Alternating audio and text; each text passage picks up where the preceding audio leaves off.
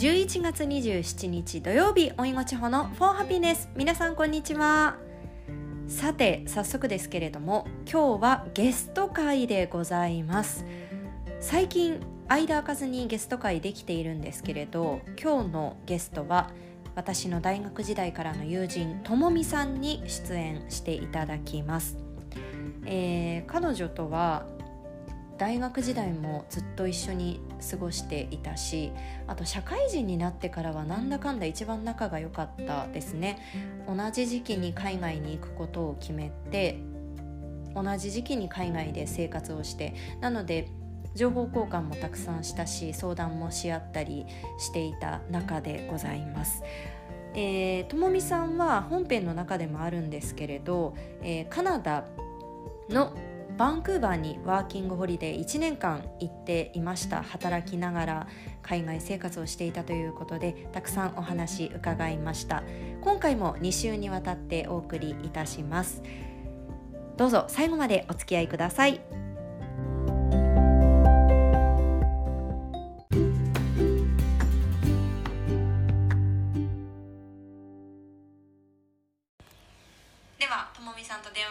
っています。よろしくお願いします。お願いします。簡単に自己紹介をお願いします。はい。えっと私は2018年の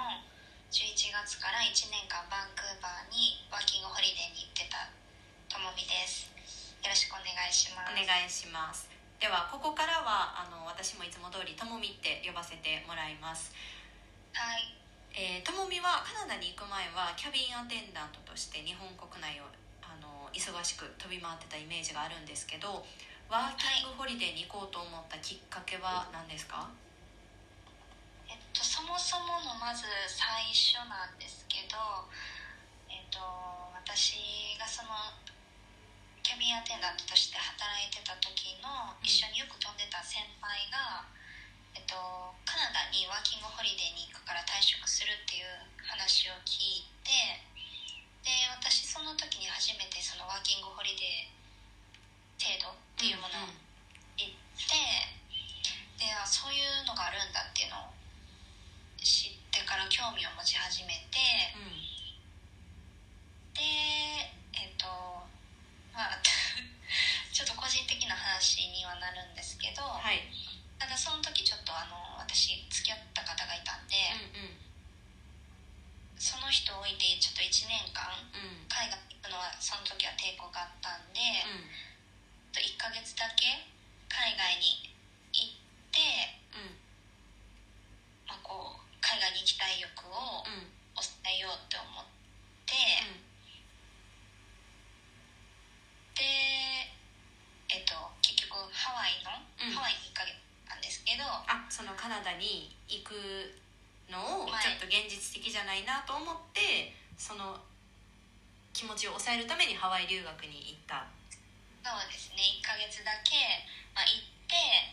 まあ、その後は普通に日本ではたあの日本で働こうと思ってたんですけど、うん、まあ、結局ハワイに留学行ったら行ったでよ余計に海外に行きたいと思ってしまって、うん、まあ確かに1ヶ月行くともう、もっともっと行きたいって絶対になるよね。そう、そうなってしまって、まあ、結局ハワイに行く直前にその人とはもう別れたんで、もう結局ワーキングホリデーもうこれはもう仕事も辞めてるし、うん、付き合ってる人もいないし行くしかないなと思って行きましたじゃあ、えっと、仕事はワーキングホリデーに行くから辞めたんではなくてその前にもう辞めてたんですね。そうですね。まあでもそのワーホリに行きたいっていうのもあってそれも込みで辞めたっていう。ああのワーホリに行きたいっていうのと、まあ、CA の仕事ももうやりきってあったんで、うんうん、もう完全に気持ちはもうは掘りに向いてたんで、うん、その時は。はい。その時の周りの反応とかはどうでしたか？まずえっと家族は母親はもう迷うででも私ちょっと最初はちょっと迷ってた時期あったんで、うんうん、談した時にあの母親は「迷うくらいなら行きなさい」って言ってで、まあ、親戚にも母親がなんか勝手に私がまだ迷ってる段階でもなんか行くらしいでみたいな。もう公表してたんや。そう公表してて、うん、でなんかでも親戚のおじさん、うんうん、おじさんとかもなんかそれはもう絶対に行くべきやでみたいな。なんか僕が今行こうとしても、うん、僕は年齢的にも行かれへんけど、うんうんやからそれはもう絶対に行くべきやってこう結構周りが背中を押してくれましたかね、えー、じゃあもうみんな親戚も前向きにうん考えてくれてたんですね。あでも確かにその僕は行かれへんけどっていうワーキングホリデーって30歳までっていうどこの国もうん設定してるからなんかこう私もワーキングホリデー制度ってなんかこううんともみとかその友達とかが行くまでって名前は知ってても具体的にどういうものかっていうのを知らなかったからもっと早く知ってれば20代前半からいろんな国に住んだりできたのになってうん。思いますよね。いう制度があるっていうのを、うん。なんか多分もっと早くにねいろんな人が知ってたら多分行く人行きたいと思う人も増えるだろうし、うんねなんかもっと早くに知らせてほしい、確かに。学校とかでね こういうワーキングホリデーにいろんなところに行って生きていくっていうのもあるっていうのをうん教えてほしかったなって私も思う、うん、もっと早くに選択肢とか広がるし。そうそうそうそう。うんうん。わかる。そっか。ではこの質問はみんなに聞いてるんですけどあのカナダに行ってバンクーバーで感じた日本との違い何かあれば教えてください、日本との違いは、うん、えーっと、ま、前あの直子さんとの対談でも話が出てたかもしれないんですけど、うん。まあやっぱりカナダって移民国家なので本当にいろんな人種がいる。うんうん。今まで日本でいた時には出会ったことないようなうん。人種の方がいたりとか。ちなみにそのどういう人種の人が多いっていうのはある？えっと、多いのはやっぱアジアやっぱりっていうかアジア系のうん。中国韓国の方が多かったからやっぱ友達も、まあ、韓国人多かったし、うん。うん、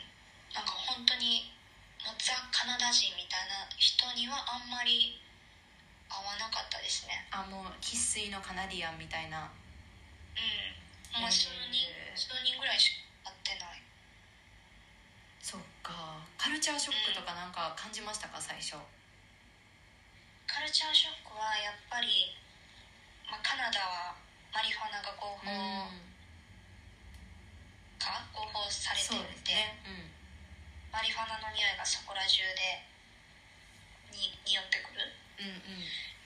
っていうのだったりそれって最初結構びっくりするよね。うん何の匂いみたいな感じで、うん。うん、すんごい独特日本におったら匂ったことないようなね匂い、うん。がもうそこら中で匂ってたりとかまあすごい雨降ってても傘とか、カナダもそうなんやうん、バンクーバーもなんかレインクーバーって呼ばれてるぐらいへえ降るところでもあるから。それは一年中季節によって変わったりとかはする？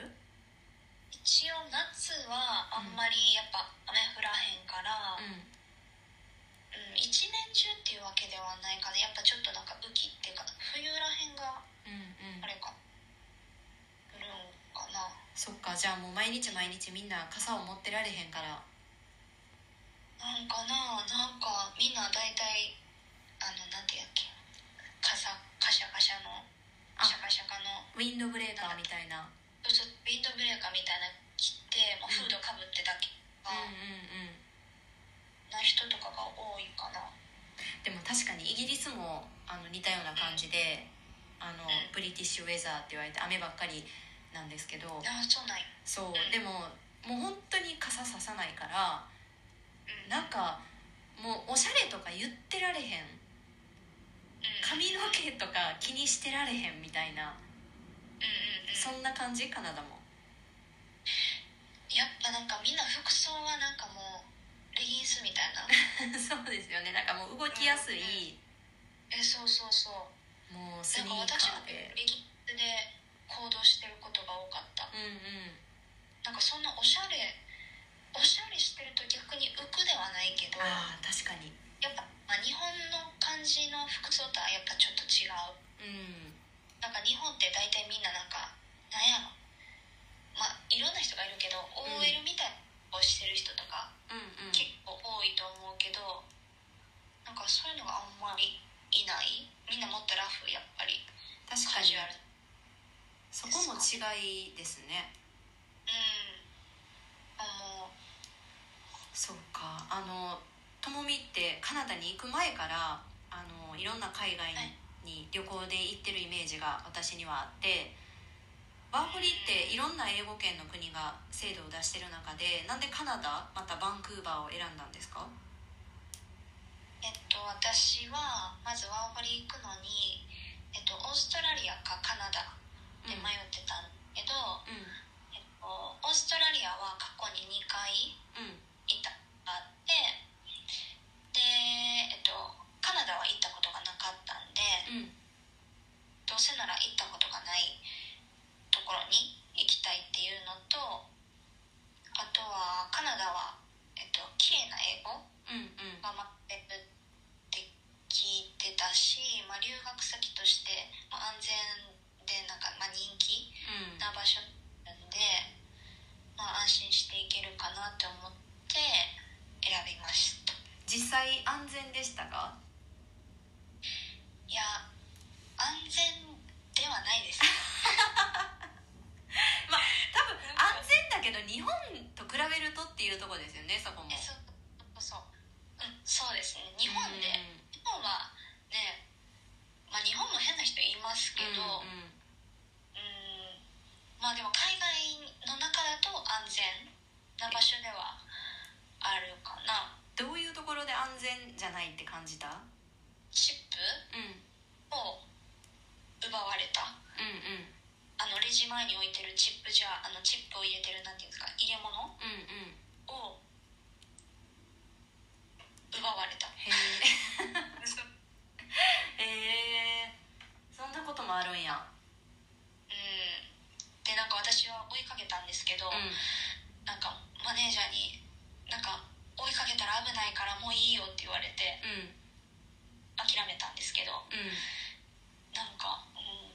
え明らかに、うん、その追いかけたら危ないっていうのはなんでえだって向こうがさ何持ってるか分からへんやんナイフとか。あだから向こうはあのレジ前に置いてるチップジャーごとあうん。持って逃げてうん。で私がこう追いかけたら向こう何してくるか分かんないじゃないですうんか、だからもういいよみたいな。うん。もう危んもうほもうほっといていいよってなって結局、あの諦めたんですけど。だからその日は全部持っていかれちゃったんですけど。っうんうんていうのがあったりとかうんあとなんか街でうんうん。あ地域うん。って呼ばれるところもあったりしてなんてなんて危ない地域うんうんうん。ここはあんまり行かん方がいいみたいな。まあどこもどの国でもそういうのあるのかもしれないんですけどうん。なんかそこ歩いてたらなんか携帯普通に取られるとか聞いたことあるし。うんまあでも確かに。日本と比べるとやっぱりそんななんかめちゃめちゃ安全とは言えない。うん。まあでも日本海外の中ではもう比較的めちゃくちゃ安全と言われてますよねバンクーバーって。うん。だと思います。あのまともみはワーホリやから語学学校を何ヶ月行ってました？えっと3ヶ月行き3ました。ヶ月間はい。でその後は仕事をどうやって仕事を見つけたんですか？とこれもうん。前奈緒さんが言ってたかと思うんですけど、うん。ジッピカナダっていうなんか掲示板みたいなのがあって、うんうん。でそこで探したりとか、あとはなんかもう普通に街歩いててお店の前にうん。求人募集してますみたいな張り紙が出てたり、うん、結構でそれを何？もう直接応募これ見ましたって言って応募しに、うん、突撃でっていう、うん、突撃訪問みたいな、うんうん、なりですかね。それさ日本でさ、うん、あの求人があって、うん、もう履歴書も何も持たずに「今これ求人見たんですけど働けますか?」ってできる？絶対できへん。今思ったら からほんまによくやってたな自分って今めっちゃ思う。なんか海外に行ったらすごい自分の中で今までなかったものが目覚めるというかさうん。なんかパワーが出てきて うん。すごいうん行動アクティブになりますようん。ねうんうん。まあ多分もうやるしかないっていううかんうん。うん。そう。っていう感じかな。かでどんな仕事に就いたんですか？と私は、えっと、3つ今まで働いたんですけど、うん。一応全部飲食店で1つ目が、えっと、ジャパニーズレストラン。うん。2つ目が、えっとえーハワイアン料理屋さん。うんうんで3つ目がタイ料理屋さんで、まあ、途中からそのハワイアンとタイは掛け持ちしてましたあなるほどはいそのハワイはあのどんなことをしてたんですか？仕事内容としては。仕事内容としてはなんかそのそこのスタイルスタイルというかうん。がなんかサブウェイみたいな感じで、うん。なんかあのポキ丼っうんうん。ていうものを、まあ、主に売っててこうなんていう会話しながらサブウェイみたいになるほど。食材を決めて。そうそうそうなんかトッピングこれ決めてみたいな感じ、でこうでこっちが入れていくみたいな。うん。でお会計してみたいな感じ。でしたね。はい。結構じゃあそこでお客さんと喋ったりとか。うん。一応まあ使う英語とかはうん。決まってくるんですけどまあなんかこう向こうの英語っていうか言ってることをキャッチしないとダメなんでうんで結構リスニング力はちょっとはうん。乗ったかなとは思いますなるねほど。あの私聞きたいのがチップ制度のことであのイギリスはあのチップ制度ってちょっといいレストランはあるけど普通のレストランではあん,、まあんまり払わなくてよかったんですよ。そのうん。がっつり文化があるっていうわけではなかったんですけど、うんうんまあ、カナダってもうチップ制度絶対じゃない？ぜうん、絶対ですね、まあ、カナダも、まあ、カフェとかは、うん。まあ、払わなくてもよかったりするんですけど、うん。そういうなんかちゃんとしたお店だったらもうほぼ、うん、絶対ですね。みんな払うと思う。チップ制度でなんか結構稼げるって聞いたんですけどどれぐらい稼げるんですか？私は、まあ、結構は結構働いてたんですけど、ほぼ毎日。うんうん。でそれで結構家賃チップだけで払ったりとかもしてたりして。へー。えそれで金額にすると大体どれぐらい？1ヶ月。1ヶ月で700、えっと、家賃が720ドルだったんで、日本円にするとまあ8万いかないぐらいとかなんかななやと思うんで、へえそんなにしてたんで結構でもそういう人多いと思いますそのチップでうんうんあ家賃払ったりとか多分私は日本人だったんでまだ他の普通のなんていうかカナダ人とかよりチップが絶対少ないと思うんで、うんうんなんか本当に英語がペラペラなカナダ人の人とかは多分うんチップもらってたりとか、あへえそんなところで差も出るんやうん、出る出る絶対出ると思う、へえうん、え日本であのバリバリ仕事をした後にワーホリに行ったともみやけどあの日本で働くこととカナダで働くこと違いとかはどんなところで感じた？やっぱり海外で働く方がなんか自由な感じはしましたね。どういうところで自由感じました？ななんか働いてる時も,、うん。もうずっと食べたり飲んだりとかしながらの業務中も したりとかうん。がやっぱりなんか日本ってねなんか普通のファミレスとか行ってもすごいなんだろう接客良かったりとか、まあ、一定の何接客が多分されてるじゃないですか大体日本って。そうね。コンビニとかでもいいもんね。うん、そんなになんか気を悪くするっていうか、うんうんみんなチップをもらってるわけじゃないけどちゃんと働くっていう感じうんだとは思うけど、うん、なんか向こうの方がなんだろうもっとのんびりうん言うにでお客さんと店員がすごい対等というかうんうんうん確かになんか向こうで働いてた人それは結構言うね対等っていうのはそうそうそうだから別になんかなんだ日本やったらお客さんが悪かったとしても店員が謝ったりとかもあるとは思うんですけど多分向こうやったら全然「はあ?」みたいなもうそ悪い方にそうそうそう絶対行くと思うしへえうんって感じかなじゃあもう本当に自由フリーダム。うん働きやすいと思う。うん。逆に日本の方がこういうところはいいなと思ったこととかはあるうんでも逆にそのなんやろうんさっき言ったそのサービスうんうんがえというかなんやろなんか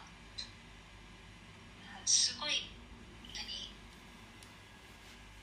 サービスが悪い人ってあんまり思うんで日本ではうんなんか一回私カフェ行ってうんなんか注文した時に「は?」みたいな感じで言われてそれはなんで聞こえてなくていや絶対聞こえてるうーん絶対聞こえてるけどなんやろもうなんか見見下されてるうーん別になんかわかんないんですけどうんなんか向こうは多分インド系インインドインド人やと思うんですけど、なんか「は?」みたいなうん感じで来られてうんうんでこっちもムカついたんでもう一回同じこと言ったら「または?」みたいな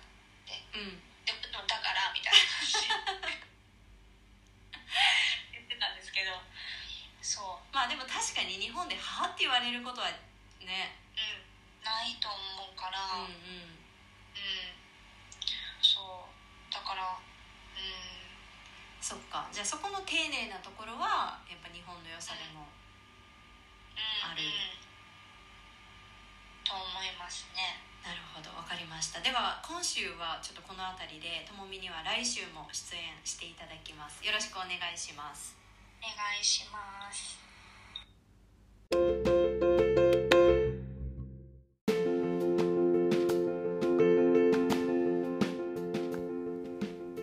今日はともみさんにゲスト出演していただきましたあそこまで話してくれるんだっていうプライベートのことまで。当時お付き合いしていたあの彼がいたからまずは1ヶ月間ハワイに行ったそれでカナダに行きたい気持ちを抑えようと思ったけど帰国してまたカナダに1年間行くことにしたっていう話をしてくださったんですけどあのここまでオープンに話してくれるとは思ってなかったので本当に感謝ですね。というのも、えー当時私たち海外に行こうと思ったのが27歳ですね。周りの友人たちはどんどん結婚をし始めていてでやっぱりどうしても頭の中に結婚という2文字があのあるわけですよ。27歳の女性の頭の中には。で、えー自分で稼げるようにもなってきた貯金も貯まってきたやりたいこともたくさんある。留学に行きたい海外に行きたいって出てきた時にでも当時付き合っている人がいる。なんかこうどっちを選ぶかまあ1年間海外に行くとなかなか会えないわけですからまあそのずっと関係を続けるっていうのもまあ自分の気持ちだけではねどうにもならないし相手の気持ちもあるので、まあ、それはとっても悩むところだと思うんですよね。私も実際悩みましたで私は、えー、自分のやりたいことをやりたいという相手の人も尊重してくれたので1年間日本を離れることに決めましただからこれはきっと今悩んでいる人もたくさんいるんじゃないかなと思うんですよ。まあ、30手前にして海外に行くって大きな挑戦だと思うのでなのでまあともみさんはこういうふうに話してくれたのでちょっと私もこういう話をするきっかけができたんですけれど、まあ、こういうふうに選択する人たちもいるんだなと思っていただければ嬉しいです。来週もともみさんに出演していただきますまたいろいろ話してくださったので来週もぜひお楽しみに Thank you for listening to my podcast. Have a lovely weekend. Hope you're keeping healthy and safe. また来週